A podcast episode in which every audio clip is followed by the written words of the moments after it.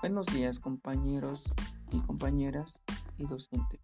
Como tal yo les voy a hablar acerca del tema de cómo es la función de las TICs en la educación sobre un podcast. Voy a dar continuidad. Como tal, un podcast puede tratarse de diversos temas. Algunos cubren entretenimiento, otras opiniones, noticias, enseñanza, ciencia y mucho más.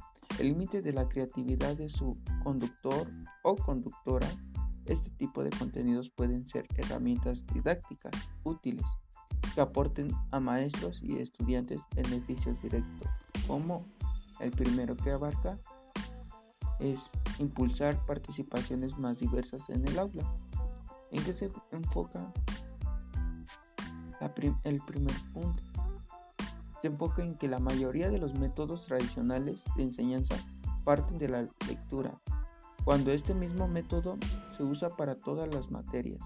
Pueden provocar fatiga y falta de atención por parte de los estudiantes, complicando la concentración y comprensión de los materiales didácticos. Los podcasts eh, también son contenidos informativos y educativos ofrecen un cambio de ritmo que ayudan a mantener la atención de los alumnos.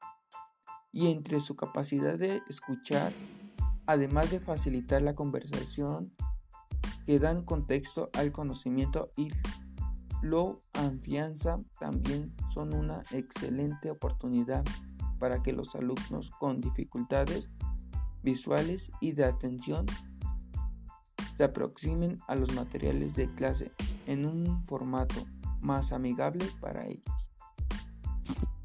El siguiente punto que vamos a mencionar es acerca sobre reforzar el aprendizaje de otros idiomas. ¿Esto en qué consiste? Consiste que uno de los elementos más fundamentales para aprender otro idioma es la capacidad de escuchar y entenderlo. Por esto los podcasts son invaluables herramientas auxiliares para ejercitar constantemente la capacidad de escuchar el idioma que el alumno esté intentando dominar. El docente puede inclusive involucrar a los estudiantes para elegir el podcast que más les interese. De esta forma, los alumnos pueden tomar algo de control sobre, lo, sobre la forma en que aprenden y estarán más interesados en los contenidos. El siguiente va, el siguiente es disponibilidad al momento.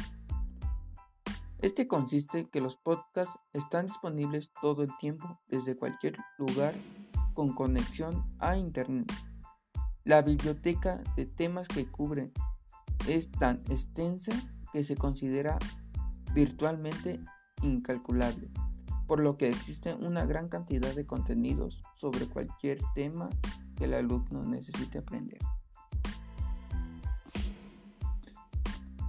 ¿Esto a qué lleva a cabo?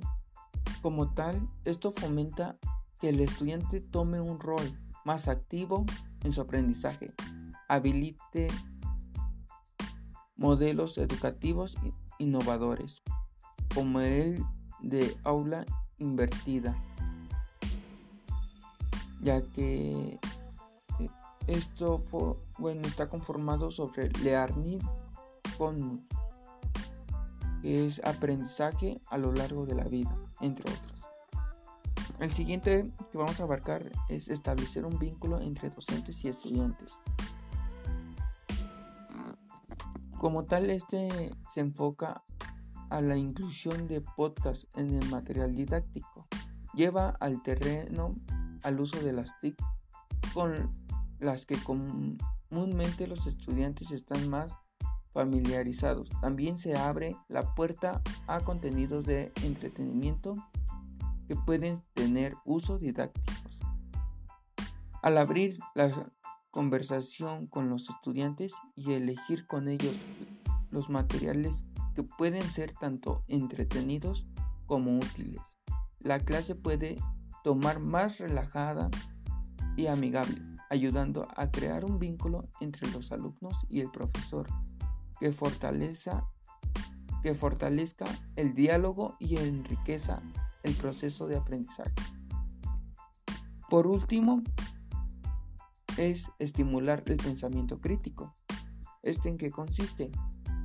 Consiste que los podcasts de contenido académico o didáctico normalmente nutren su discurso de diversas fuentes y muchos de estos lo citan, dando a los estudiantes oportunidad de investigar y conocer más sobre el tema.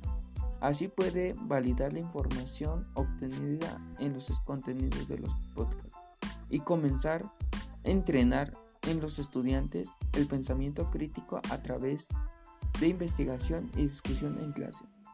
Hasta ahora la oportunidad y variedad de los podcasts siguen en aumento por lo que las instituciones educativas pueden beneficiarse de integrarlos más, más seriamente, perdón, más seriamente a los contenidos para el aprendizaje.